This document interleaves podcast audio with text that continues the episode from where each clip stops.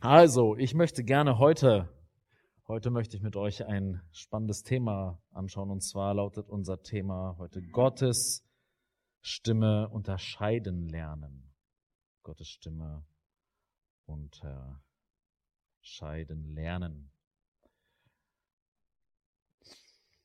Ich denke, dass das ein wichtiges Thema ist und vielleicht auch interessant, gerade auch für unsere Gebetszeit, wo wir ja auch beten und einige haben auch so gebetet, ähm, Gott, du bist ein wunderbarer Ratgeber. Und dann haben einige für Weisheit gebetet. Das sind alles biblische Formulierungen aus dem Jesaja-Buch, aus dem Buch Jakobus. Und man betet ja mit auch einer Erwartungshaltung.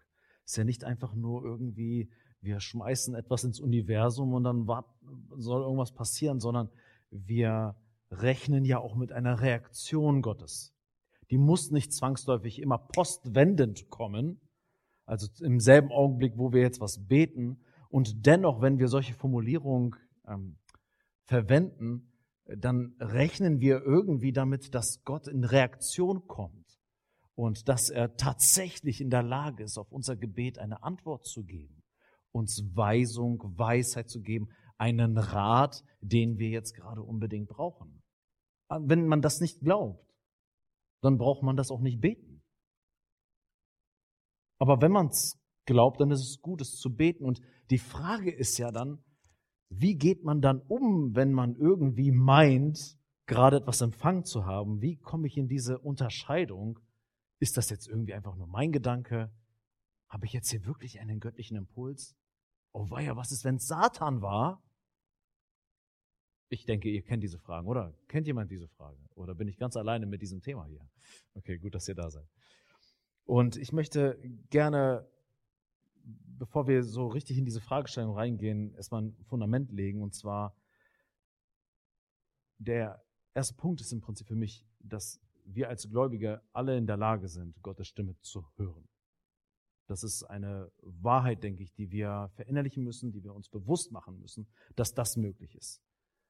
Denn wenn du alleine jetzt deine Bibel aufschlägst und einfach mal eine Stunde liest, du wirst gar nicht an dem Punkt vorbeikommen, dass Gott ein redender Gott ist und dass er sich gerne seinen Kindern mitteilt.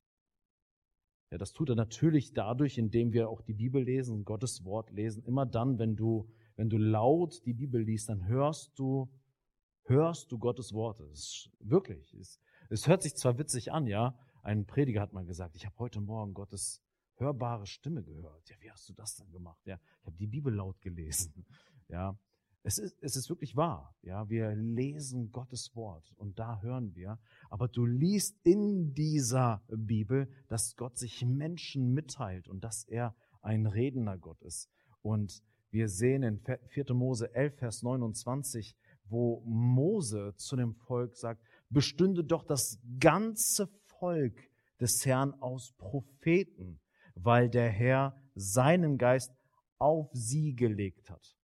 Es ist ein, ein Wunsch von Mose, der ja ein außerordentlicher Prophet war und in einer außerordentlichen, einzigartigen Art und Weise im, mit dem Herrn kommuniziert hat.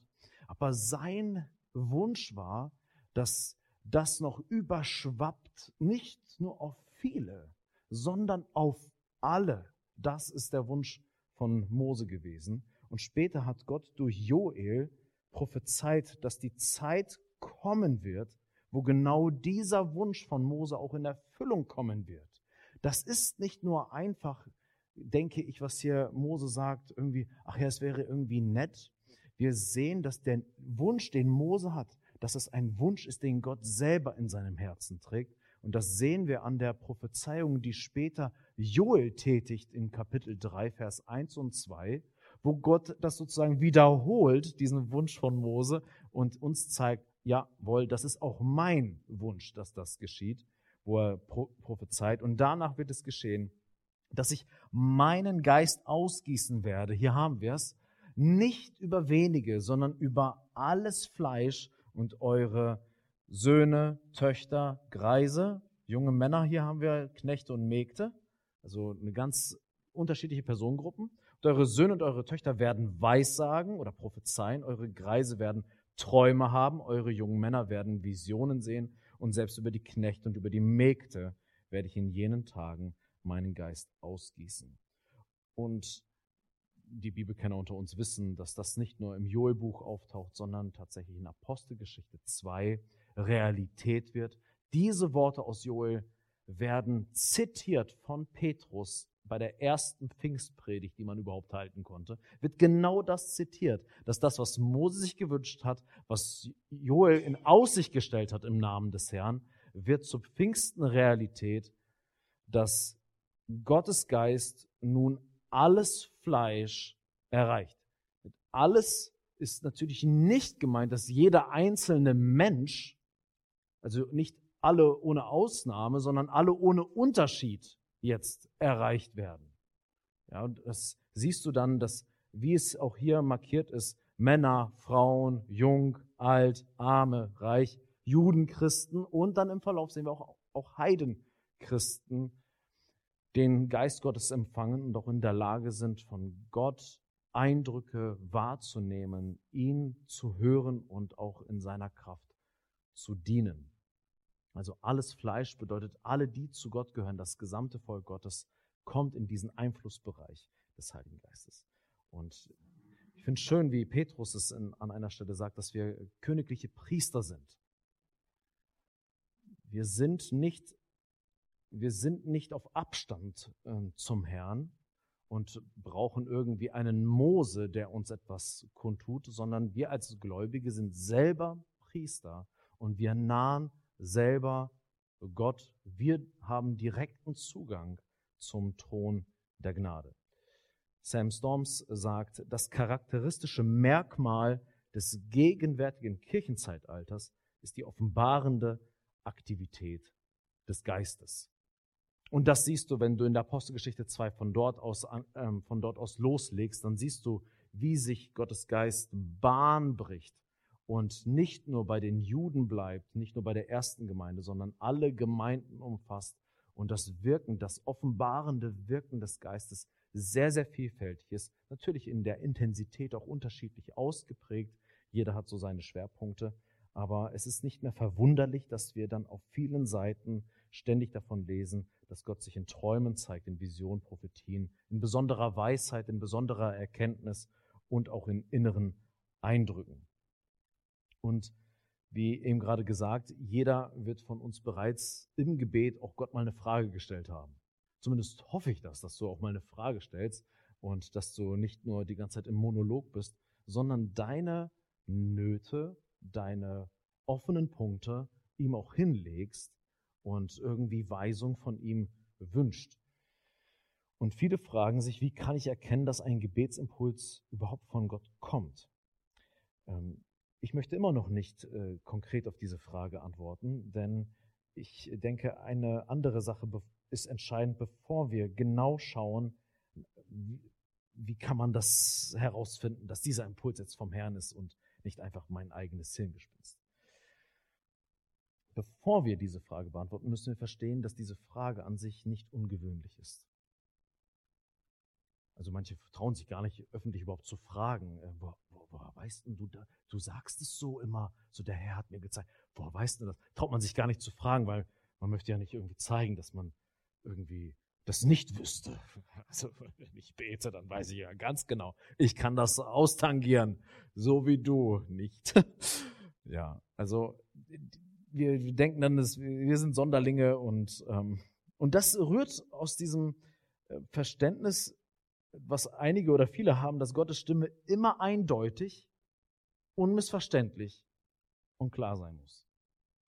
Einige denken, wenn der Herr etwas offenlegt, dann ist es immer klipp und klar und man weiß unbedingt zu 100 Prozent, dass das von Gott ist, dass das Folgendes bedeutet und ich damit irgendwie jetzt umgehen soll. Und die, und wenn du so ein Konzept hast vom Reden Gottes, dass es immer unmissverständlich und eindeutig und klar ist, dann wird das in dir eine Unsicherheit produzieren und die wird dich ziemlich entmutigen, weil man sich halt nicht geistlich genug fühlt, weil man das, was irgendwie gerade im Gebet einbewegt hat, dann doch irgendwie nicht einordnen kann. Und dann bleibst du irgendwie verlassen zurück und denkst, ja, ähm, der Bruder oder die Schwester links, rechts neben mir, die kann das immer ganz genau sagen, aber ich nicht. die Wahrheit ist, und das möchte ich jetzt gleich zeigen anhand einiger biblischer Beispiele, die Wahrheit ist, dass Gottes Reden häufig von Menschen eben nicht gleich verstanden wurde. Wir haben vielleicht in, vor unseren Augen Leute, die aufstehen und sagen, so spricht der Herr, zack, zack, zack, zack, und gehen alleine von diesem Bild aus. Und gewiss ist das auch wahr, aber wir machen uns oft nicht bewusst, was dem auch teilweise vorausging und blenden auch so manche, wie soll ich sagen, so manche Fehlerhaftigkeit und Schwäche von Menschen, die von Gott empfangen haben, aus und überlesen sogar manchmal Dinge, obwohl sie klipp und klar dastehen, dass eben Gottes Reden nicht immer für jeden gleich sonnenklar ist. Ich habe euch zehn Beispiele mitgebracht, um aufzuzeigen, dass Gott durchaus auch in Rätseln spricht. Das ist einmal ähm, ein Beispiel aus Mose, schauen wir uns an, Samuels Berufung, dann über rätselhafte Träume, dass Gottes Reden nicht registriert wird, Jeremia Gottes Reden erst nachträglich erkennt, dass Jesus als das Wort nicht erkannt wird, Jesu Leidensankündigung den Jüngern unverständlich bleibt, Gottes hörbare Stimme für andere unverständlich ist, auch nach Pfingsten Gottes Reden rätselhaft bleibt und Christen tatsächlich Gottes Reden falsch verstanden haben. Und man könnte bei jedem Punkt richtig tief reingehen und ich muss der Versuchung wehren, zu tief in die Materie hineinzugehen. Aber mir ist wichtig, diesen Überblick zu schaffen, weil ähm, ich befürchte, dass niemand in diesem Raum sich bislang über dieses Thema hinreichend Gedanken gemacht hat. Wenn es anders ist, dann kannst du gerne übernehmen. Aber ich habe gemerkt, wie das wirklich eine Leerstelle bei mir persönlich war. Und ähm, ich denke, es ist wichtig, die Beispiele zu sehen. Ähm, in 4. Mose, wir waren da eben gerade, wo Mose gesagt hat, am liebsten wäre es mir, wenn das ganze Volk vom Geist erfasst wird und Propheten wäre und somit auch sensibel wäre für Gottes Reden und für Gottes Stimme. In 4. Mose 12, 6 bis 8 lesen wir, und er sprach, hört doch meine Worte, wenn ein Prophet des Herrn unter euch ist, dem will ich mich in einer Erscheinung zu erkennen geben. Im Traum will ich mit ihm reden. So steht es nicht mit meinem Knecht Mose. Er ist treu in meinem ganzen Haus. Mit ihm, mit ihm rede ich von Mund zu Mund, im Sehen, jetzt pass auf, und nicht in Rätselworten. Und die Gestalt des Herrn, Gestalt des Herrn schaut er warum habt ihr euch nicht gefürchtet, gegen meinen Knecht, gegen Mose zu reden? Ist jetzt nicht so wichtig, was der ganze Kontext äh, mitträgt, in welcher Situation die steckten, sondern Gott der Herr zeigt hier etwas. Und zwar, Mose ist in seiner Rolle, in der Beziehung zum, äh, zu, zum allmächtigen Gott, wirklich sehr, sehr sonderbar, möchte man sagen. Er ist in einer, in einer Stellung, wie sie seinesgleichen sucht und auch so nicht gibt. Und Gott selber einen Unterschied macht zu Propheten, die nicht in dieser Klarheit Gott hören, sondern in Erscheinung. Also man sieht Bilder, vielleicht hast du das auch schon mal erlebt, im, im Gebet, dass auf einmal dir ein Bild vor Augen steht. Oder Visionen, ein Traum, vielleicht haben das auch schon einige erlebt. Und spannend ist in Vers 8, dass Propheten, das Prophetische, wie Gott sich einigen damals offenbart hat, in Rätselworten stattfand. Also Rätsel, das Wort, was hier steht, bedeutet, dass es geheimnisvolle Reden sind oder Gleichnisse, die einer Interpretation bedürfen. Das war bei Mose nicht der Fall. Aber sonst das, die offenbarende Aktivität Gottes ist oft rätselhaft wo man dann noch nicht gleich genau weiß, was bedeutet das eigentlich. Wo man ne, einen Gedanken hat, eine Idee hat und erstmal da sich durchnavigieren muss, ähm, was bedeutet das dann eigentlich im Endeffekt. Und so geht es dir vielleicht auch manchmal, dass du einen Impuls hast, aber dir noch nicht ganz genau im Klaren bist, was bedeutet das eigentlich im Endeffekt. Und das ist nicht schlimm. Es ist nämlich ganz natürlich, dass Gott auch durchaus sehr rätselhaft manchmal spricht.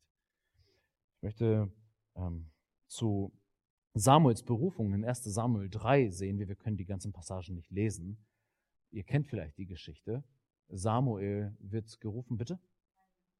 Er wird dreimal gerufen, aber warum wird er denn dreimal gerufen? Ist er schwerhörig? Ganz genau. Sein, sein Mentor Eli, ähm, der sagt ihm, schlaf weiter. Ich habe dich nicht gerufen. Das sagt er, weil Samuel davon ausgeht, dass Eli ihn gerade gerufen hat. Das Interessante ist, der Herr ruft, aber Eli hat es nicht gehört. Meine Überzeugung ist, dass die meisten Worte, die die Propheten im Alten Testament empfangen haben, keine hörbaren Worte waren, sondern eine Stimme im Herzen. Und so haben das vielleicht auch einige schon ein Rufen Gottes gehört, seine Stimme gehört, aber innerlich und nicht äußerlich. Aber darüber kann man streiten. Auf jeden Fall sehen wir, Samuel hört ein Rufen seines Namens. Nur er wird davon wach. Eli weiß überhaupt gar nicht, was hier gerade passiert. Dreimal, also wenn ich Eli wäre, dann wäre ich im Bett gelegen, so mal schauen, ob ich es auch höre, ja. Weil die hatten ja keine dicken Wände da, damals, ne? muss man sich nicht so vorstellen wie bei uns. Und Samuel kommt nicht drauf, dass der Herr gerade gesprochen hat. Wenn Gott redet, dann heißt das nicht, dass man das immer gleich mitbekommt. Manchmal denkt man, das ist eine, eine ganz andere Quelle. Ich habe nicht so darüber nachgedacht. Wir haben gedacht, wenn Gott spricht, dann muss ich es doch immer registrieren. Samuel nicht. Er versteht nicht, wer der eigentlich Rufende ist. Rätselhafte Träume sehen wir bei Daniel und bei Josef. Wenn wir dort in die Geschichten hineinschauen, dann sehen wir, dass es in diesen Geschichten oft verstörende Träume gibt. Der Empfänger dieser Träume weiß in aller Regel nicht, was diese Träume bedeuten, obwohl Gott gesprochen hat. Das heißt, es wird etwas empfangen, aber es ist nicht eindeutig. Vielleicht kriegst du jetzt schon ein bisschen Hoffnung, so, ah ja, okay, mir geht's auch manchmal so, dass ich es nicht weiß, den damals auch, weil Gott durchaus häufig auch in Rätseln spricht, dass wir wieder neu zu ihm hingehen. Ich brauche auch für das, was du mir sagst, brauche ich Entschlüsselung, Entschlüsselung. ich brauche ähm, deine Deutung. In äh, Punkt 4 schreibe ich, Gottes Reden wird nicht registriert. Das äh, lesen wir zum Beispiel in Hiob 33, Vers 14. Dort heißt es, doch auf eine Weise redet Gott und auf eine zweite und man wird es nicht gewahr. Das bedeutet, dass wir in Verbindung sind mit dem Herrn und trotzdem an seinem Reden vorbeigehen können. Dass, obwohl Gott spricht auf die eine oder auf die andere Weise, du nimmst es nicht wahr. Das heißt nicht, dass Gott nicht gesprochen hat. Es heißt aber, dass du es nicht registriert hast, nicht angenommen hast, nicht wahrgenommen hast, dass es überhaupt stattfindet. Jeremia 32, Vers 6 bis 9, ein weiterer Aspekt, den ich sehr interessant finde und der mir auch so lange nicht aufgefallen ist. Dort heißt es, und Jeremia sprach, das Wort des Herrn geschah zu mir. Siehe, Hanamel, der Sohn des Schallum, deines Onkels, wird zu dir kommen und sagen, kauf dir meinen Acker, der in Anatot liegt, denn du hast das Lösungsrecht, um ihn zu kaufen. Ja, jetzt geht's in Vers 8 weiter. Und Hanamel, der Sohn meines Onkels, kam zu mir nach dem Wort des Herrn in den Wachhof und sagte zu mir, kauf doch meinen Acker, der in Anatot im Land Benjamin liegt, denn du hast das Erbrecht und du hast das Lösungsrecht, kauf ihn dir. Da erkannte ich, da erkannte ich, dass es das Wort des Herrn war. Und ich kaufte von Hanamel, dem Sohn meines Onkels, den Acker, der in Anatot liegt, und wog ihm das Geld da, 17 Schekel Silber. Das bedeutet, dass Jeremia, ein geübter Prophet, er hat etwas empfangen, aber erst in dem Augenblick, als dann das, was er empfing, als das Realität wurde, da erkannte er, dass es sich hierbei um ein Wort des Herrn handelt. Manchmal kann es sein, dass wir etwas aufs Herz gelegt bekommen, aber nichts wissen, ob das wirklich ein Wirken Gottes war. Und erst wenn es dann Realität wird, merken wir, Moment mal, da war ja was. Genau darauf wurde ich vorbereitet. Und jetzt sehe ich, dass es Realität wird. Wir sehen es auch in Lukas 18, 31 bis 34. Auch hier wird den Jüngern etwas offenbart. Sie bekommen das Reden Gottes durch Jesus Christus. Er nahm aber die zwölf zu sich und sprach zu ihnen, siehe, wir gehen hinauf nach Jerusalem und es wird alles vollendet werden, was durch die Propheten auf den Sohn des Menschen hingeschrieben ist. Denn er wird die Nation überliefert werden und wird verspottet und geschmäht und angespien werden. Wenn sie ihn gegeißelt haben, werden sie ihn töten und am dritten Tag wird er auch verstehen. Und sie verstanden nichts von diesen Worten. Und diese Rede war ihnen, war vor ihnen verborgen. Und sie begriffen das Gesagte nicht. Ich finde das großartig. Könnte man nicht einmal sagen, sie verstanden es nicht? Nein, es muss gleich dreimal gesagt werden, dass sie es nicht verstanden haben. Also die sind so blank, dass wir uns das gar nicht vorstellen können. Du bist vielleicht noch gescheiter manchmal als die. Du denkst, ja, ich habe schon eine Ahnung. Nein, sie verstehen nicht, sie verstehen gar nicht, sie verstehen absolut gar nicht. Obwohl obwohl Gott gerade spricht, obwohl sie seine Stimme hören, ist das, was gerade empfangen wird, nicht greifbar, nicht einordbar. Und es, es braucht noch weiteres Wirken Gottes oder Ereignisse müssen geschehen, damit man erst realisiert, ah ja, es ist interessant, ich weiß nicht, ich würde vielleicht Gott sagen, Gott ist ein bisschen verschwenderisch. Dass du einfach dein, dass du einfach zu einem Menschen sprichst und du weißt ja schon vorher, dass er es auch nicht verstehen wird. Trotzdem tust du es. Ich habe da keine Antwort drauf. Johannes 12. Wenn Gott seine Stimme erschallen lässt, würde ich der Meinung sein, sollte jeder, der das hört, auch verstehen, was jetzt hier gerade passiert. Also ich habe sowas noch nie erlebt. Aber wenn ich es erleben würde, würde ich es doch ganz bestimmt merken, oder? Johannes 12, 27. Jetzt ist meine Seele bestürzt, sagt Jesus. Und was soll ich sagen? Vater, Rette mich aus dieser Stunde, doch darum bin ich in diese Stunde gekommen. Vater, verherrliche deinen Namen. Da kam eine Stimme aus dem Himmel. Ich habe ihn verherrlicht und werde ihn auch wieder verherrlichen. Die Volksmenge nun, die da stand und zuhörte, sagte, es habe gedonnert.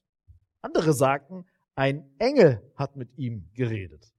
Jesus antwortete und sprach, nicht um meinetwillen ist diese Stimme geschehen, sondern um euretwillen. Das ist deswegen interessant, weil die Antwort von, vom Vater im Himmel ist nicht, ich habe dich verherrlicht und werde dich auch wieder verherrlichen, sondern der Vater spricht über den Sohn, so dass Jesus sagen kann, das ist nicht zu mir gesagt, sondern ihr solltet es hören. Aber die Menschen, die gehört haben, haben nicht verstanden. Es war für ihn ein Rätsel. Sogar so, dass er einfach gesagt hat, das war einfach so. Einfach ein Donner oder ein Engel. Aber irgendwie kommt niemand auf die Idee zu sagen, ich habe den Allmächtigen gehört. Mich tröstet das, dass Menschen, die sogar solche krassen Sachen erleben, nicht sagen, ich habe es sofort verstanden, ich habe es sofort gehört, sondern Gott spricht, Gottes Stimme wird vernommen, sogar hörbar, und man versteht es trotzdem nicht. An dieser Stelle könnte man natürlich sagen, Waldemar, das waren die meisten Beispiele betreffen jetzt hier auch Ungläubige und außerdem alles vor Pfingsten. Nach Pfingsten sind wir alle viel ganz anders drauf. Apostelgeschichte 10, Vers 9 bis 20. Hier sehen wir, dass auch nach Pfingsten Gottes Reden nicht immer, aber immer öfter rätselhaft bleibt. Hier sehen wir eine spannende Passage von Petrus. Am folgenden Tag aber, während jene reisten und sich der Stadt näherten, stieg Petrus um die sechste Stunde auf das Dach, um zu beten. Er wurde aber hungrig und verlangte zu essen. Finde ich auch spannend. Ich verlange zu essen. Ich muss auch aufs Dach steigen und so, um, zum Beten. Während sie ihm aber zubereiteten, kam eine Verzückung über ihn. Also eigentlich geht es ja um einen, einen irgendwie gearteten, ekstatischen Zustand. Und er sieht den Himmel geöffnet und ein Gefäß gleich einem großen leinenen Tuch herabkommen, an vier Zipfeln auf die Erde herabgelassen. Darin waren allerlei vierfüßige und kriechende Tiere der Erde und Vögel des Himmels. Und eine Stimme erging an ihn, steh auf, Petrus, schlachte und iss. Petrus aber sprach, keineswegs, Herr, denn niemals habe ich irgendetwas Gemeines oder Unreines gegessen. Und wieder erging eine Stimme zum zweiten Mal an ihn, was Gott gereinigt hat, mach du nicht gemein. Dies aber geschah dreimal. Das mit dem dreimal haben wir schon, ne? Gehabt. Und das Gefäß wurde sogleich hinaufgenommen in den Himmel. Als aber Petrus bei sich selbst in Verlegenheit war, ich liebe diese Formulierung, bei sich selbst in Verlegenheit war, was wohl diese Erscheinung bedeutete, die er gesehen hatte, siehe, da standen die Männer, die von Cornelius gesandt waren und Simons Haus erfragt hatten vor dem Tor. Und als sie gerufen hatten, erkundigten sie sich, ob Simon mit dem Beinamen Petrus dort herberge, herberge. Während aber Petrus über die Erscheinung nachsann, sprach der Geist zu ihm, siehe, drei Männer suchen dich, steh aber auf, geh hinab und zieh mit ihnen, ohne irgend zu zweifeln, weil ich sie gesandt habe. Ich finde das außerordentlich. Gott spricht. Wenn ich sowas erleben würde, ich würde sofort verstehen, was Gott zu mir sagen möchte. Nee. Petrus widerspricht. Erstmal, das ist überhaupt der Oberhammer. Er widerspricht, sodass Gott dreimal reden muss. Nach dreimaligen Reden sehen wir, dass er in Verlegenheit war und die ganze Zeit nicht verstanden hat und darüber nachsann und dachte, was zum Geier soll das bedeuten? Irgendwas drückt mich hier, irgendwas empfange ich hier, aber ich werde nicht klar drauf, ich komme nicht klar drauf. Ich verstehe es einfach nicht. Und in Apostelgeschichte 21 sehen wir auch, und dann kommen wir hier erstmal zu einem Abschluss, dass Christen Gottes Reden falsch verstanden hatten. Bevor wir hier diese Verse lesen, Paulus wurde bei seiner Berufung, als er Christ geworden ist, gleich in Aussicht gestellt, du wirst sehr vieles leiden für meinen Namen. Das war Paulus klar, der wird richtig durch die Mangel genommen und harte Bedrängnis erleben. In Apostelgeschichte 20, 22 bis 23 zeigt Gottes Geist, was geschehen soll. Und wenn wir das mal kurz aufschlagen, ich habe das jetzt hier nicht als Folie, Apostelgeschichte 20.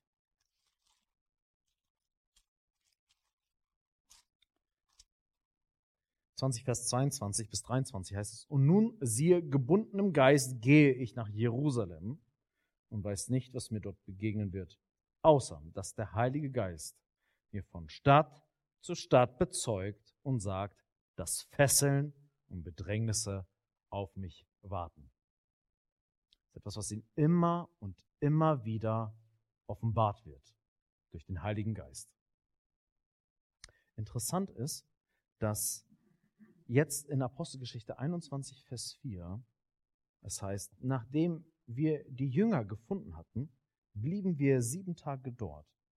Diese sagten dem Paulus durch den Geist, er möge nicht nach Jerusalem hinaufgehen, nicht nach Jerusalem hinaufgehen. Das sprachen sie hier noch einmal durch den Geist.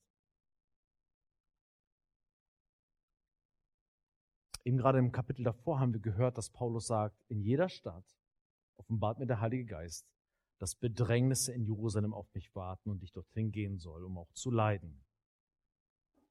Und diese Sprache, dass durch den Geist etwas gesagt wird, ist dasselbe wie in Apostelgeschichte 11, Vers 28, wo der Prophet Agabus durch den Geist eine Hungersnot prophezeit. Das bedeutet, hier sind Christen, die sind im Gebet mit diesem Paulus und dann empfangen sie wieder dasselbe Bedrängnisse, die auf ihn warten und sie sagen ihm in diesem Eindruck, geh nicht. Sie empfangen richtig, was Gott ihnen offenbart, aber die Schlussfolgerung daraus ist völlig falsch. Es ist ein direkter Widerspruch von einem Kapitel ins nächste. Eben gerade sagt Paulus, der Heilige Geist sagt mir ständig, ich soll dorthin gehen. Und jetzt kommen Christen und sagen durch den Geist, geh nicht. Ab Vers 10 wird's noch spannender. Geht's weiter. Als wir nun mehrere Tage blieben, kam ein Prophet mit Namen Agabus von Judäa herab, also ein sehr bekannter Prophet in den damaligen Tagen. Und er kam zu uns und nahm den Gürtel des Paulus und band sich die Füße und die Hände und sprach, dies sagt der Heilige Geist. Den Mann, dem dieser Gürtel gehört, werden die Juden in Jerusalem so binden und in die Hände der Nation überliefern. Als wir aber dies hörten, pass mal auf, als wir, das ist Lukas, der das schreibt, ja, als wir dies hörten, baten sowohl wir als auch die Einheimischen ihn, nicht nach Jerusalem hinaufzugehen. Wir hören hier etwas, was Gott spricht, was der Heilige Geist sagt, und unsere Schlussfolgerung ist, nicht gehen. Paulus aber antwortete, was macht ihr, dass ihr weint und mir das Herz brecht? Denn ich bin bereit, nicht allein gebunden zu werden, sondern auch in Jerusalem für den Namen des Herrn Jesus zu sterben. An dieser Stelle würde ich aussteigen und sagen, okay, ich habe es hier mit Paulus zu tun. Lukas ist so ehrlich, dass er sagt, als er sich aber nicht überreden ließ, gaben wir Ruhe und sprachen, der Wille des Herrn geschehe. Ich weiß nicht, ob Lukas sich hier noch ein äh, Hintertürchen offen halten möchte. Äh, die haben nicht gesagt, okay, dann soll es so geschehen, sondern einfach, dann sagen wir einfach nur der Wille des Herrn und dann werden wir mal sehen, was der Wille des Herrn ist. Als er sich aber nicht überreden ließ. Das darf auf gar keinen Fall sein das, was ich jetzt gerade in mein Herz hineinkriege, das, was an meine Ohren kommt, das darf nicht sein. Die Schlussfolgerung von dem, was Gott jetzt hier gerade sagt, muss eine ganz andere sein. Und Paulus muss sie korrigieren und sagen, ihr hört schon recht, aber was ihr daraus macht, ist nicht ganz legitim. Passt nicht ins Bild. Okay. Ich möchte durch diese Beispiele aufzeigen, dass die Frage danach, wo, wie kann ich erkennen, was die Stimme Gottes ist und was meine Gefühle sind oder was vielleicht Anfechtung durch Satan ist oder der, hm, der Druck der anderen, ist auch hier ein Druck der anderen, der aufgebaut wird, um etwas irgendwie jetzt zu meinen, was Gott möchte. Wie kann ich das austangieren? Diese Frage ist legitim und hat die Christen und die Gläubigen im Alten und Neuen Testament zu jeder Zeit beschäftigt. Sogar die Großen, auf die wir her, äh, nicht herabschauen, aufschauen, waren sich nicht immer im Klaren, was Gott da eigentlich sagt.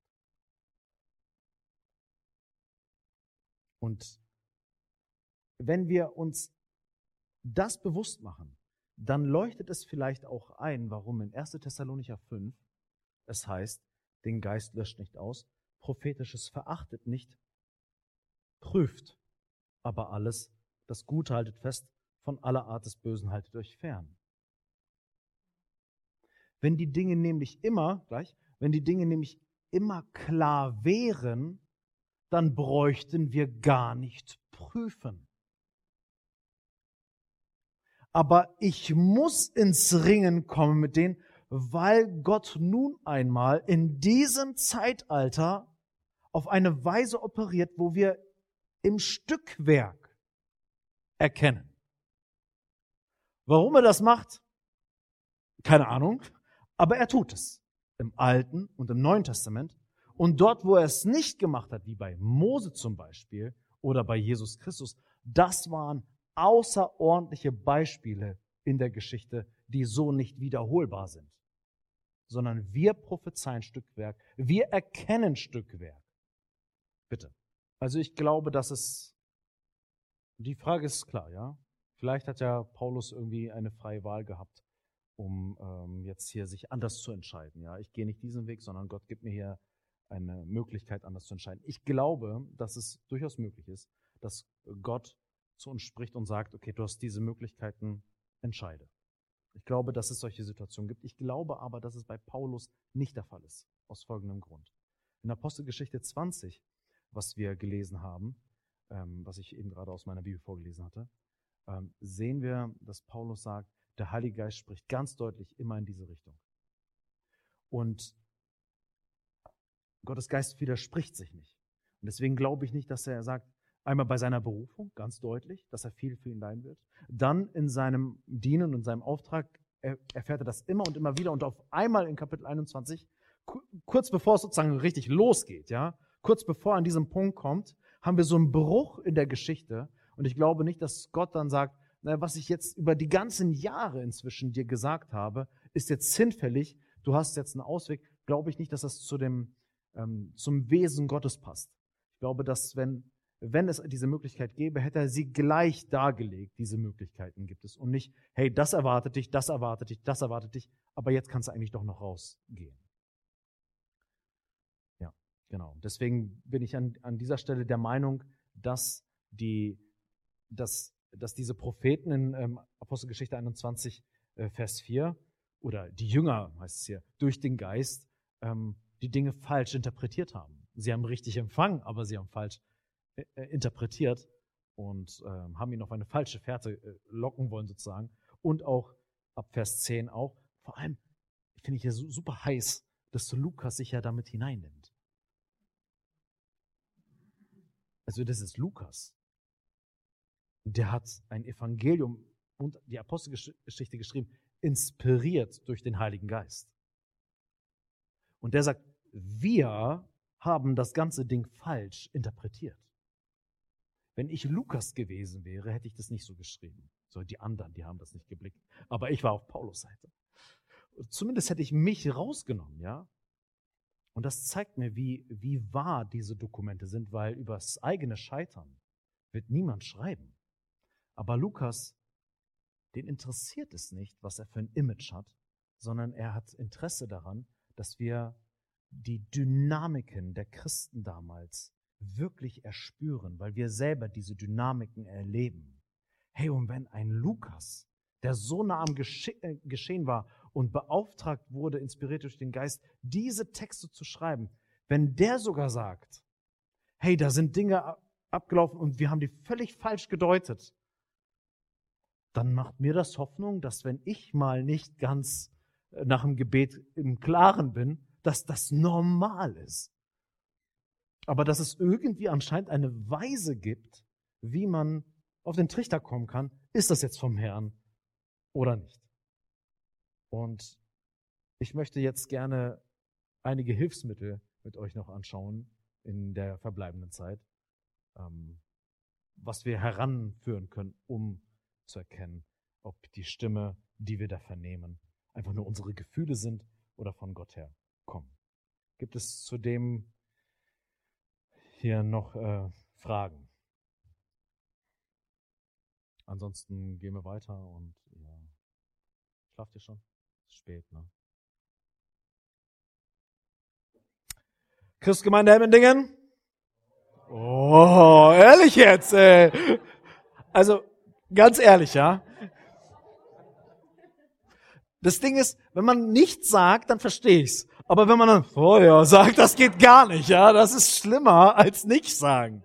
Christusgemeinde Emmendingen. okay, das ist zu viel. Gut, ähm, Gottes Stimme unterscheiden lernen anhand dieser vier Dinge, die möchte ich gerne weitergeben, die helfen können, um sich durch den Dschungel der Emotionen und Gefühle zu navigieren. Gottes Stimme stimmt mit der Bibel überein, Gottes Stimme in Gemeinschaft bestätigen, Gottes Stimme bringt gute Frucht hervor, Gottes Stimme unterscheidet sich von unserer Stimme. Beginnen wir mal mit dem ersten, Gottes Stimme stimmt mit der Bibel überein. Gottes Stimme unterscheiden zu lernen, bei den ganzen Emotionen, die abgehen, und ihr wisst selber, wie schnell euer Herz ist, wie viel Gedanken, auch manchmal widersprüchliche Gedanken in unserem Herzen sind. Dinge, die wir gar nicht denken wollen, Dinge, die wir gerne denken wollen und dann denken wir über das Mittagessen, finde ich auch tröstlich. Petrus geht zum Beten und dann verlangt es ihm nach Essen. Ja, also sowas Profanes, sowas Unheiliges, Petrus, was ist da los? also ganz unterschiedliche Dinge, ähm, um Gottes Stimme unterscheiden zu lernen, ist, ist oder wird nur dann möglich sein, wenn wir Gottes Stimme kennen. Aber wie kann man sie kennenlernen? indem wir Gottes Wort kennen.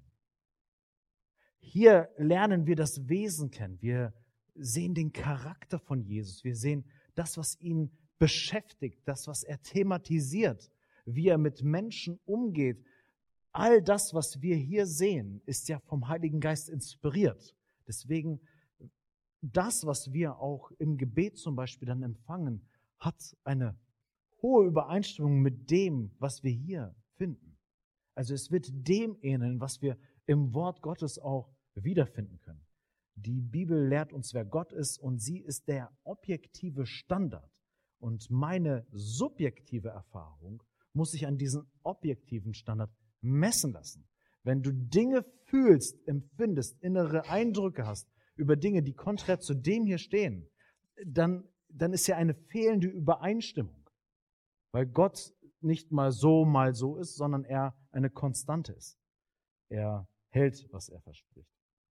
Natürlich müssen wir sicherstellen, wenn wir Impulse abgleichen mit dem, was wir in der Bibel finden, müssen wir sicherstellen, dass wir selber auch zum Kern der biblischen Botschaft durchgedrungen sind und nicht nur einfach Traditionen haben und Meinungen haben, was Gottes Wort sagt über gewisse Dinge, aber eigentlich nicht wirklich aussagen möchte.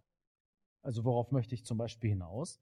In Apostelgeschichte 10, die Passage, die wir eben gerade gehört haben, Petrus war absolut gar nicht einverstanden, Gottes Reden an dieser Stelle so anzunehmen. Warum? Weil er ein falsches Schriftverständnis hatte. Er hat Gottes Reden damals nicht ernst genommen, als Jesus alle Speise für rein erklärt hat. Und deswegen hat er gesagt, das kommt bei mir nicht in die Tüte. Ich werde mich nicht mit nicht-jüdischem sozusagen verbinden. Das werde ich nicht tun. Und alle Juden waren außer sich, haben gesagt, was machst du hier mit den Heiden, dass sie jetzt irgendwie zum Glauben kommen? Das glaubst du doch wohl selber nicht. Das müssen wir mal wieder rückgängig machen, rückabwickeln.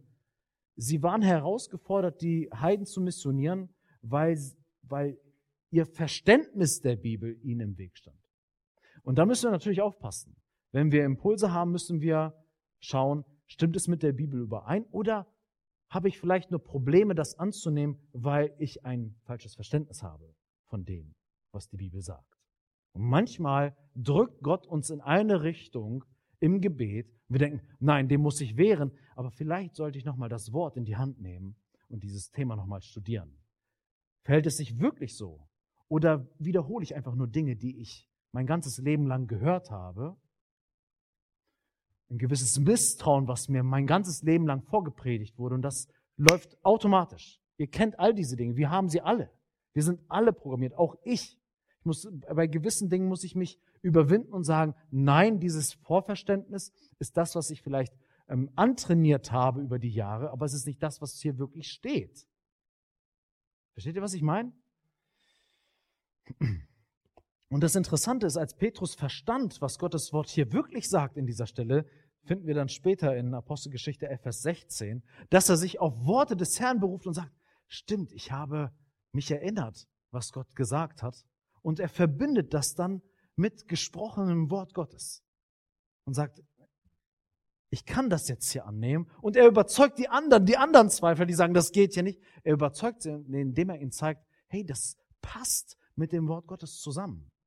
Das ist interessant, dass Petrus das schon einmal vormachen musste, zu Pfingsten nämlich, als auf einmal der Geist Gottes kam und Feuer, echtes Feuer, nicht so wie hier in Emmendingen, was so kläglich eben gerade rüberkam, als das Feuer kam auf, auf die Menschen und sie alle in unbekannten Sprachen gebetet haben und Gott gepriesen haben, was tut er? Wir haben es uns ähm, angeschaut.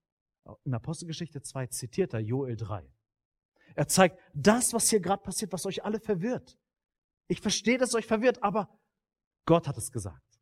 Lasst uns hier hineinschauen und merken, dass Gottes Stimme mit der Bibel übereinstimmt. Wichtig ist wirklich an dieser Stelle, weil wenn es darum geht, Gottes Stimme zu hören, brauchen wir uns nichts vormachen. Es gibt so viel Gefühlsduselei-Christen in den Gemeinden. Das ist wirklich zum, oh, wirklich. So, ah, ich fühle jetzt das, ich fühle jetzt das. Es wird nie ins Wort geschaut, ja. Es wird immer nur von einem Feeling ins nächste Feeling. Und jetzt möchte der Herr das. Und du denkst, ich komme gar nicht hinterher, was du alles fühlst. Zumal hat es überhaupt gar kein Fundament in dem, was ich hier lese. Kennt ihr solche Christen? Das sind immer die anderen, ne? Hier in dem Raum sind sie nicht. Aber das ist wirklich, das ist wirklich ein Virus. Es ist wirklich, es ist wirklich ungesund für Gemeinden, wenn Menschen die ganze Zeit von Gefühl zu Gefühl gehen. Wir müssen daran festhalten, Gott wird uns zu nichts auffordern, was gegen Gottes Wort geht. Der Heilige Geist ist immer in Übereinstimmung mit dem biblischen Wort. Wir lesen in Johannes 10, die Schrift kann nicht aufgelöst werden. Das sagt Jesus. Die Schrift kann nicht aufgelöst werden. Also wenn jemand in eine unmoralische Verbindung zum Beispiel hineingehen möchte und sagt, der Herr hat mir jetzt so Gefühle gegeben, woher sollen diese Gefühle sonst kommen? Ja, vielleicht aus deinem verdorbenen und verrenkten Herzen. Nein, das hat mir der Herr gegeben. Die Schrift kann nicht aufgelöst werden. Apostelgeschichte 17, Vers 11. Und so sollten wir eher sein, wie die damals in Beröa. Die Beröa nahmen mit aller Bereitwilligkeit das Wort auf, untersuchten täglich die Schriften, ob dies sich so verhielt. Immer wieder backuppen mit dem Wort Gottes. Nur weil jemand irgendwie die Meinung hat, dass er gerade prophetisch etwas empfangen hat oder einen Impuls bekommen hat, das sagt noch, das sagt noch nichts. Es muss sich auch decken mit dem, was wir auch in der Bibel finden. Und wenn in meinem Herzen Gedanken groß werden, die Gottes Wort widersprechen, dann lasse ich sie fallen. Fertig. Dann ist es das erste Prüfkriterium. Und einige sind am Rätselraten. Ist das auch vom Herrn? Ja, bestimmt ist das vom Herrn. Schau ins Wort. Ist ja keine Übereinstimmung zu finden. Dann lass es fallen. Sam Storms sagt, keine angebliche Offenbarung, keine angebliche Stimme, keine Einsicht oder kein Eindruck von Gott wird jemals mit der Offenbarung der Heiligen Schrift in Konflikt geraten. Wenn doch, dann hat nicht Gott gesprochen. Und das ist manchmal demütigend, weil wir manchmal Dinge ganz doll wollen. Und glaub mir, ich will auch Dinge. Und es ist auch nicht schlimm, das zu erkennen. Wir sind Menschen. Wir sind nicht perfekt. Wir wollen Dinge. Wir wollen, dass sie unbedingt Gott auch will, so wie wir sie wollen. Und es ist demütigend, sich dann unter Gott unterzuordnen und zu sagen, okay, ich habe erkannt, es ist nicht dein Wille, aber dein Wille ist besser. Gottes Stimme in Gemeinschaft bestätigen ist ein weiterer Aspekt. Ich glaube, dass wenn wir uns unsicher sind, wie wir Dinge bewerten sollen, die wir empfangen, kann Gemeinde, Christen, so weise Ratgeber eine Unterstützung sein für uns. Wir sehen in 1. Korinther 14, Vers 29, dass es dort auch heißt, dass in diesem Prozess, wenn jemand, jemand etwas von Gott weitergeben möchte, von den Propheten aber sollen zwei oder drei reden und die anderen sollen urteilen. Also andere sind involviert, andere kommen zur Seite und helfen hier aus. Ich muss das nicht alles alleine auf die Reihe kriegen. Es braucht manchmal die Beurteilung, Beurteilung von anderen, denn Sprüche 11, Vers 14, Rettung kommt durch viele Ratgeber. Es wird etwas, es ist löblich, wenn andere da sind, weise Leute, ähm, geistliche Vorbilder, die auch zur Seite stehen, die auch eine Verbindung zum Herrn haben und hier etwas bestätigen können oder auch sagen, nee, das geht in eine falsche Richtung. Ich habe das mal ähm, er erlebt. Ich war, das habe ich glaube ich aber auch schon mal erzählt. Falls ihr Geschichten von mir doppelt hört, ich habe nur ein Leben, ja, tut mir leid, ähm, ist halt so. Ich war in der Frage so, eine Predigtreihe ging zu Ende was mache ich jetzt? So, und dann habe ich gebetet, habe gelesen und dann ähm, irgendwie war in mir Buch Esra, nee, äh, Esther, Entschuldigung, Esther. Und, und dann lese ich das Buch und dann, aber es war in mir überhaupt keine so, oh ja, dieses Buch, da schwing, schwang, schwung, bei mir gar nichts. Schwingte, oder? ja, egal. Ähm, also es gab keine Resonanz in mir. Und, aber irgendwie hat mich das nicht losgelassen. Aber emotional hat mich das Buch gar nicht getroffen, als ich es gelesen habe. Die ganzen Frauen können das gar nicht äh, nachvollziehen. Ach, das ist doch eine Prinzessin und so. Auf jeden Fall ähm, habe ich dann die Ältesten äh, damals angeschrieben, habe gesagt, hey Brüder, ich brauche mal eure Hilfe. Was glaubt ihr, worüber ich als nächstes predigen könnte? Ihr wisst, die Bibel hat 66 Bücher und Daniel Kiefer kommt prompt um die Ecke. Hast du mal darüber nachgedacht, ähm, durch Esther zu predigen? So, danke Daniel für das Gespräch. Die Entscheidung ist getroffen. Es ist großartig, ja. Ich habe da etwas in mir, so, hey, worüber soll ich predigen? Ich war schon bei Esther, obwohl ich es eigentlich nicht unbedingt wollte, ja. Aber dann kam diese Bestätigung und dann haben wir uns durch dieses Buch geackert und das war eine sehr segensreiche Zeit, dieses Buch. Sehr segensreich. Aber Vorsicht bei diesem Punkt. Ihr habt noch Apostelgeschichte 21 hoffentlich im Sinne, wo Paulus von Lukas und seinen Genossen auf eine falsche Fährte gebracht werden wollte. Geh ja nicht nach Jerusalem. Also dieser Punkt, Gottes Stimme in Gemeinschaft bestätigen, im besten Fall, aber, und das ist wichtig, nur weil der Pastor seine Empfindungen weitergibt über einen Punkt, heißt es noch nicht, dass der Herr gesprochen hat. Einige geben sich vollkommen in die Abhängigkeit von anderen. Du musst das jetzt mal entscheiden, wie ich jetzt hier handeln soll. Andere können eine Hilfe sein. Aber manchmal, so wie bei Paulus, sind sie alles andere als eine Hilfe. Und da kam nicht Rettung durch viele Ratgeber, sondern eigentlich nur Murks und Chaos. Deswegen auch hier. Wir müssen immer in Abhängigkeit auch zu Gott bleiben und schauen, ähm, wirkt der Herr hier auch durch diese Ratgeber oder ist das eigentlich nur alles verqueres Zeug? Und erinnert euch, ne, Lukas war nicht einfach irgendwer, sondern das war schon ein Pfund im Reich Gottes und hat es trotzdem nicht geblickt. Und deswegen auch deine Vorbilder, die können auch fehlen. Bitte. Mhm. Ja, also ich denke, Apostelgeschichte 21, Vers 4, auf diese Wendung gehst du ja darauf ein, dass sie durch den Geist, Paulus sagt, er soll nicht nach Jerusalem hinausgehen, also dass seine große Dynamik in ihnen war, die sie dann nach außen getragen haben. Ähm, ganz gewiss wird dort eine unheimliche Dynamik gewesen sein. Ähm, und da geht es ja nicht darum, Paulus, möchtest du, keine Ahnung, nach Mundingen oder nach Denzlingen ziehen, sondern werden wir dich jemals wiedersehen das ist schon natürlich echt eine ganz, ganz andere Nummer. Wir können uns das gar nicht vorstellen, was da abgegangen ist. Und ähm, der Grund, warum Ausleger nicht davon ausgehen, dass es einfach nur der menschliche Geist ist, der jetzt sozusagen aus ihnen gesprochen hat, sondern dass sie hier den Anspruch erheben, auch in der Autorität Gottes ihm was weiterzugeben, also dieses, diesen Eindruck auch entsprechend zu interpretieren ähm, liegt daran, dass man schaut, diese griechische Konstruktion durch den Geist. Wie verwendet Lukas als griechischer Autor diese Konstruktion? Finden wir sie irgendwo noch einmal? Und wir finden sie tatsächlich in Apostelgeschichte 11, Vers 28, wo es heißt, einer von ihnen mit Namen Agabus stand auf und zeigte durch den Geist eine große Hungersnot an, die über den ganzen Erdkreis kommen sollte.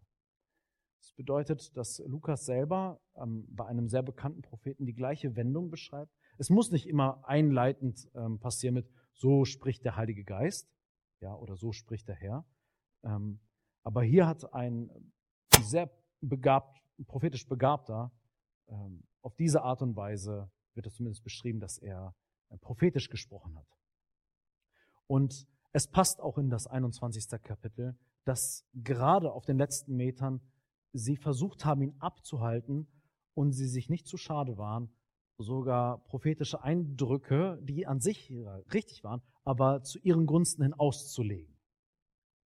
Weil es für sie bequemer war, Gottes Reden auf diese Weise zu interpretieren.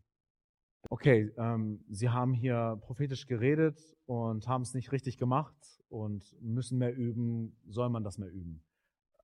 Andere Frage. Ähm, oder die Bibel ist ja auch Reden Gottes, was du auf dein Leben anwenden möchtest, ja.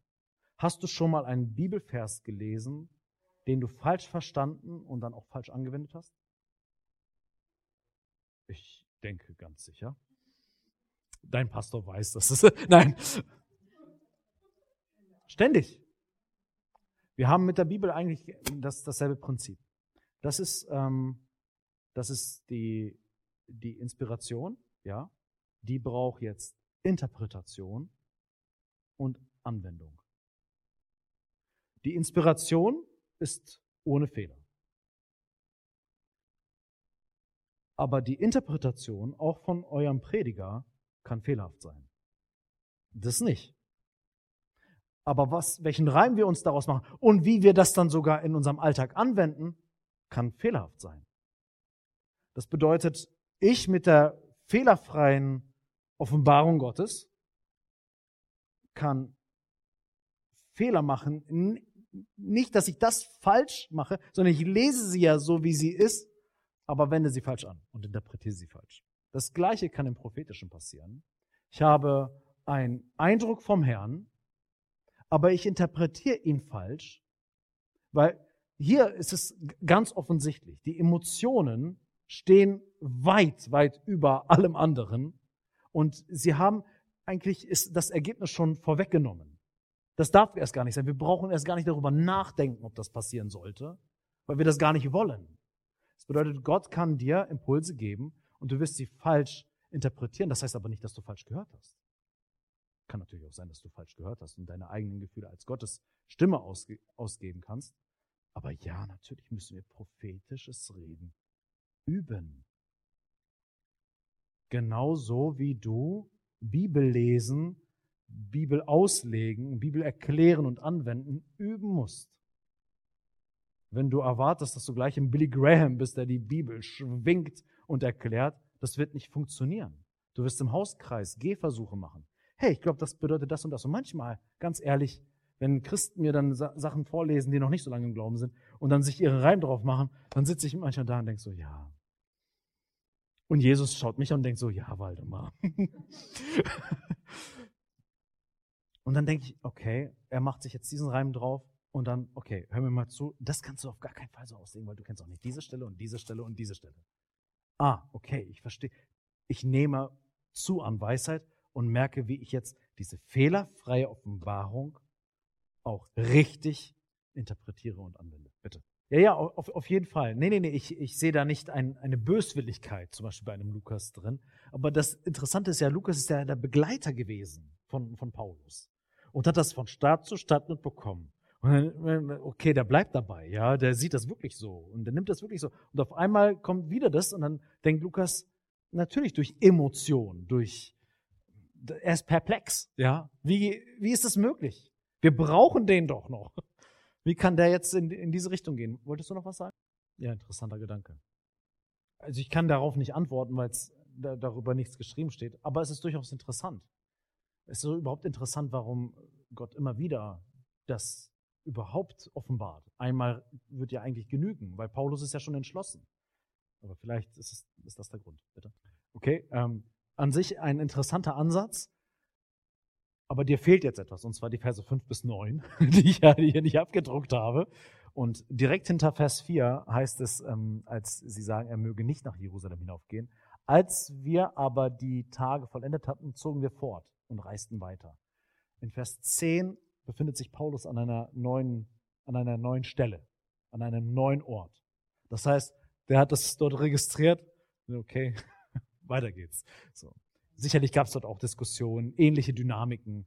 Es ist natürlich nicht alles beschrieben, ja. Zumindest nach dem, was wir sehen. Wir wissen natürlich nicht, ob welche Downphasen Paulus hatte, ja. Ob er vielleicht auch mal irgendwann am Boden zerstört war und dachte, eigentlich äh, ist doch ganz schön hier irgendwie mit den Leuten. Ähm, warum muss ich das? Ähm, aber vielleicht auch nicht, ja, vielleicht auch nicht. Bitte? Geht in die Richtung, was der Christian vorhin sagte, ne? So den Gemeinden diese Realität vor ähm, zu malen. Ja, finde ich einen spannenden Aspekt. Ähm, ich gehe mal weiter. Ich habe nicht mehr viel, aber ich würde weiter schreiten. Halleluja. Eine, eine kleine Flamme. Ein glimmender Docht. So, ähm, genau. Gottes Stimme bringt gute Frucht hervor. Jack Deere schreibt, Stimmen haben unterschiedliche Charakterzüge. Lerne den Charakter jeder Stimme, die zu dir spricht, bevor du sie Gott zuschreibst. Ich denke, es ist wichtig, sich bewusst zu machen, welches Resultat oder welche Begleiterscheinungen gewisse Stimmen in uns haben. Was erwächst aus dem Hören auf diese Stimme? Jesus sagt in Matthäus 7, Vers 16, an ihren Früchten werdet ihr sie erkennen. Dort geht es auch um Menschen, die vermeintlich von Gott getrieben sind, von Gott sprechen, falsche Propheten. An den Früchten werdet ihr sie erkennen. Du musst, musst herausfinden, ist diese Art der Stimme, die ich vernehme, ist sie begleitet mit guter Frucht? Oder erwächst daraus eigentlich immer wieder negative Frucht? Was wird da, was entsteht daraus? Was wird daraus aufgebaut? Einige folgen Impulsen, die sie haben, auch durchaus im Gebet haben, aber dabei entsteht eben nicht die Frucht des Geistes, sondern du siehst, wie sie eigentlich immer egozentrischer werden, dass sie ähm, selbstgefällig sind, dass sie selbstherrlich sind. Und wisst ihr, was ich meine? Und dann machen sie vermeintlich das, das Gute, aber es hat überhaupt gar keine ähm, positiven Begleiterscheinungen. Aber Impulse, die wir wahrnehmen im Gebet, die die Frucht des Heiligen Geistes nach Galater 5 produzieren, die geben uns einen Hinweis darauf, dass Gott hier am Werk ist und er uns Impulse gibt, die eben das vervielfältigen, was der Geist Gottes auch in unserem Leben vervielfältigen möchte. Zum Beispiel sehen wir hier, Jack Deere hat ein interessantes Zitat, was ich euch nicht vorenthalten möchte. Verurteilungen und Anschuldigungen des Teufels werden oft dem Heiligen Geist zugeschrieben. Jeder kennt das. Jeder kennt das. Dass man erinnert wird an das, was man falsch gemacht hat. Verurteilungen und Anschuldigungen des Teufels werden oft dem Heiligen Geist zugeschrieben. Wenn der Teufel uns unsere Sünde vorhält, erreicht er, dass wir uns wertlos und verloren vorkommen. Er nörgelt und gibt uns den Eindruck, dass wir schon immer so gewesen sind und uns niemals ändern werden. Gestehen wir unsere Sünden ein, sagt er, dass wir nicht aufrichtig sind und es doch wieder tun werden. Kennt ihr das? Wenn der Heilige Geist uns überführt, konfrontiert er uns mit der Realität unserer Sünde, aber er gibt uns Hoffnung durch das Blut, das Jesus für uns vergossen hat. Und jeder kennt das. Meine Lieben, das sind wirklich auch übernatürliche Prozesse, die geschehen, wenn wir im Gebet sind. Wenn wir unsere Sünde, und jeder aufrichtige Mensch kennt das doch, ja. Ich werde irgendwie überführt, ertappt und auf einmal drückt's und, aber was passiert dann innerhalb dieses Gebets? Und einige Christen kehren ständig von einer gewissen Sünde um und nehmen nicht an, dass Gott ihnen vergeben hat, weil sie nicht der Stimme des Heiligen Geistes glauben, sondern Satans Stimme, dass sie elendige Versager sind und dass das unverzeihlich ist, was sie gerade im Gebet bewegen. Und dann wird die ganze Zeit das Gleiche umbetet, aber nicht mit der Perspektive, die Gott darreicht, weil andere Stimmen in dir sind. Und so bleibst du eigentlich in deinem Stand, wirst nicht frei, entwickelst keine Freimütigkeit, und auch keine positive, gesegnete Frucht. Und das Ding ist, dass einige Christen, glaube ich, trainierter daran sind, die Stimme des Satans zu hören, permanent, aber dass es für sie eine komplett neue Erfahrung wäre, die Stimme Gottes zu hören und anzunehmen. Wir müssen den Charakter jeder Stimme lernen, die zu uns spricht, bevor wir sie Gott zuschreiben. Und einige sind so, ja, Gott, der hat mir wieder das gezeigt und wieder das. Ja, Gott deckt das durchaus auf, aber mit welcher Perspektive? Kommst du in die Freude, kommst du in die Freiheit, kommst du in die Vergebung, kommst du in die Annahme, kommst du in den geliebten Annahmezustand der Kinder Gottes oder nicht?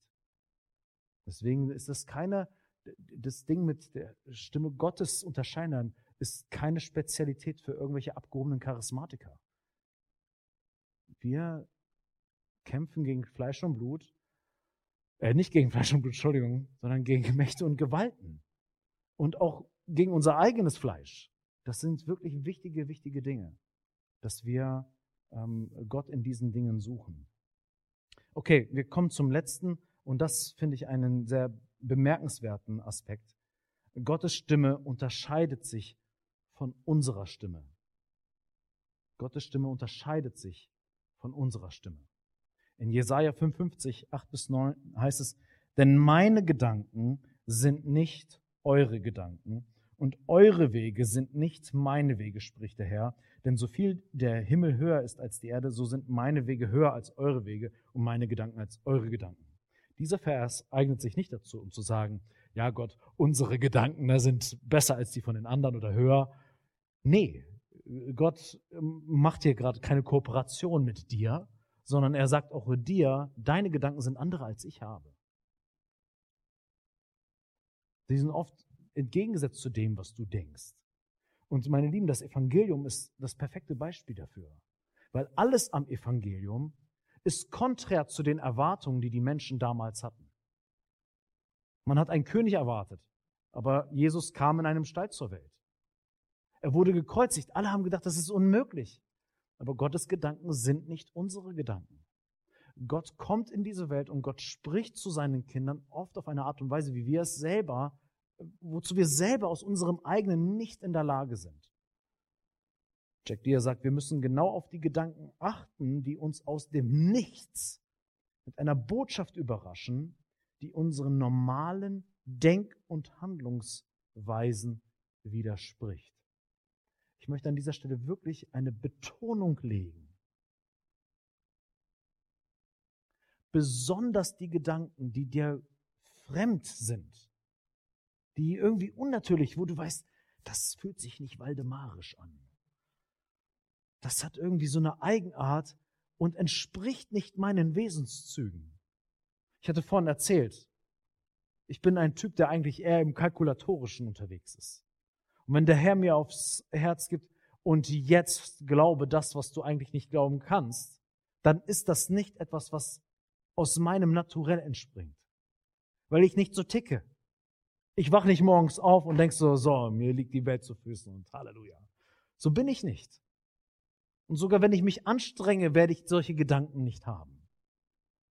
Aber manchmal überrennen mich dann Gedanken, denke ich so, was ist das? Ist das zu glauben?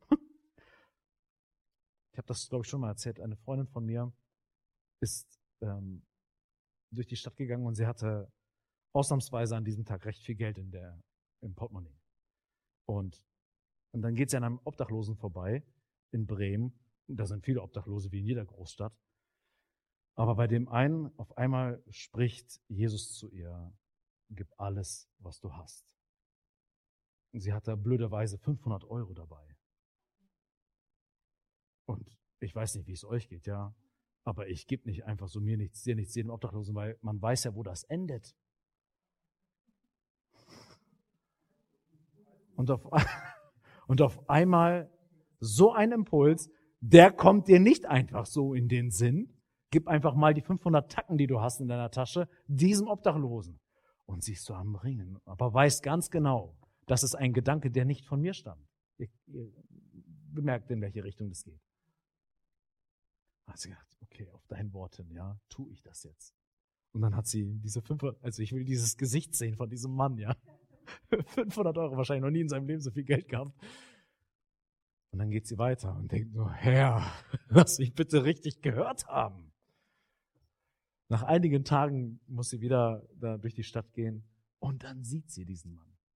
Vorher, es war Winter, vorher in Lumpen, ja.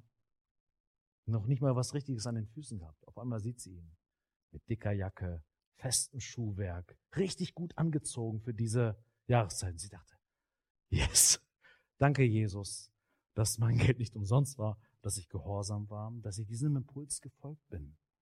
Und so, so gibt es das manchmal, dass Gedanken dich auf einmal richtig überraschen. Ich sage nicht, dass jeder überraschende Gedanke automatisch, das ist hier keine Liste von Automationen, ja. Aber überraschende Gedanken sind oft Überraschungen des Heiligen Geistes. Ich habe es vielleicht letztens in der Mitgliederversammlung schon erwähnt, ich weiß gar nicht mehr, ich rede zu viel, deswegen ver äh, verwechsel ich manchmal, wo ich was gesagt habe. Seht es mir nach. Während Corona gab es eine Predigt, ähm, wo ich an die Gemeinde mich gerichtet habe. Und ihr wisst, wir haben ja nie Livestreams und waren auch online nicht groß aufgestellt.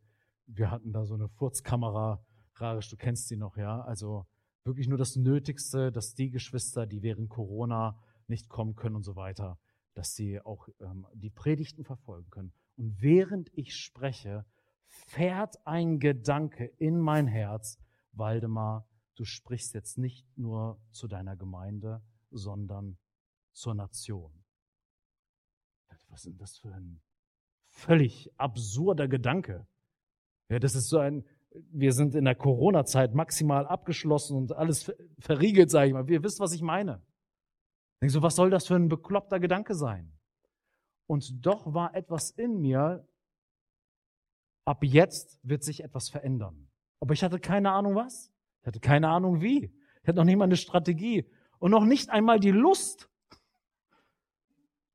Gott weiß, dass mir einfach nur meine Gemeinde wichtig ist. Sonst begnüge ich mich damit und fertig.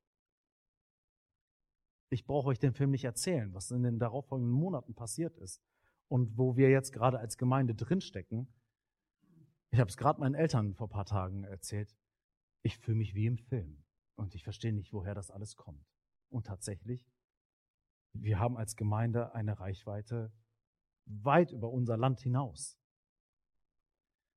Warum erzähle ich das? Ich hätte damals nie für möglich gehalten, was passieren kann. Aber Gott redet zu uns. Er macht uns aufmerksam. Und er gibt uns manchmal Überraschungen, G Gedanken, eine Stimme, die sich von unserer unterscheidet, weil Gott weiß, dass ich so einen Gedanken niemals für mich selber gedacht hätte.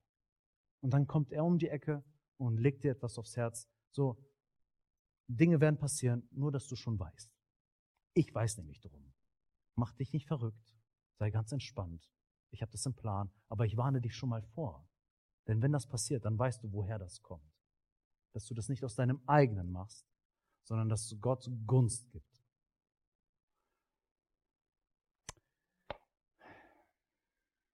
Lasst mich abschließen mit Gebet. Es ist schon spät und dann können wir nach Hause gehen.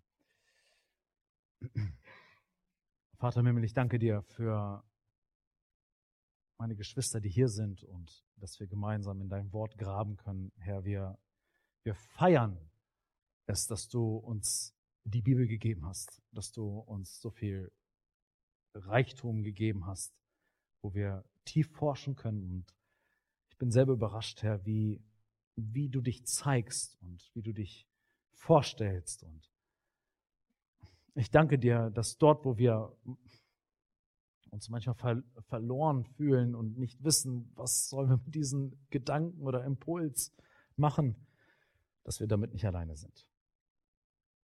Und dass das auch nicht zu verurteilen ist, sondern du sprichst auf den Rätseln.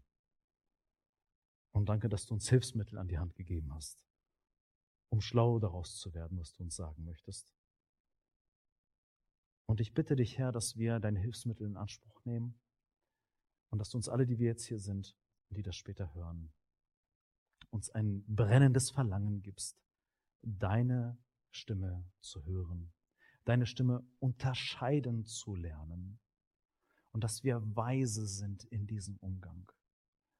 Bitte dich, dass du uns davor bewahrst, dass wir uns selber wichtig tun, indem wir äh, Dinge für göttlich ausgeben, die einfach gar nicht ähm, von dir stammen. Aber bewahr uns auch davor, dass wir ähm, das, was von dir kommt, nicht irgendwie verpacken als einen guten Einfall von uns. Denn das raubt dir auch die Ehre. Denn wenn etwas von dir kommt, dann sollen auch die Menschen hören, dass es von dir ist. Denn du bist derjenige, der die wunderbaren Dinge tut. Wie bei dem Beispiel mit diesen 500 Euro. Die Ehre gehört dir, nicht der Person, die einen wunderbaren Einfall hatte, sondern indem sie es richtig deuten konnte. Hier hat Gottes Stimme mich eingeholt. Bekommst du auch alle Ehre dafür, was daraus dann auch resultiert ist. Und ich bitte dich, Herr, dass wir hier einen weisen und guten Umgang mit diesen Dingen finden. Dass wir ermutigt werden. Danke, dass du ein redender Gott bist und dass dein Geist ausgegossen ist über alles Fleisch. Dass es keinen akademischen Abschluss braucht, um irgendwie auf, die, auf den Trichter zu kommen ähm, oder in den Genuss zu kommen, von dir zu empfangen, sondern es braucht nur eins. Die Gotteskennschaft. Dass wir den Namen Jesus kennen und der Heilige Geist in uns lebt. Und ich bitte dich, Herr, dass du diese Impulse gebrauchst, um zu uns zu reden, dass wir besser hören und das, was du uns sagst, auch in die Anwendung zu bringen, Herr. Amen.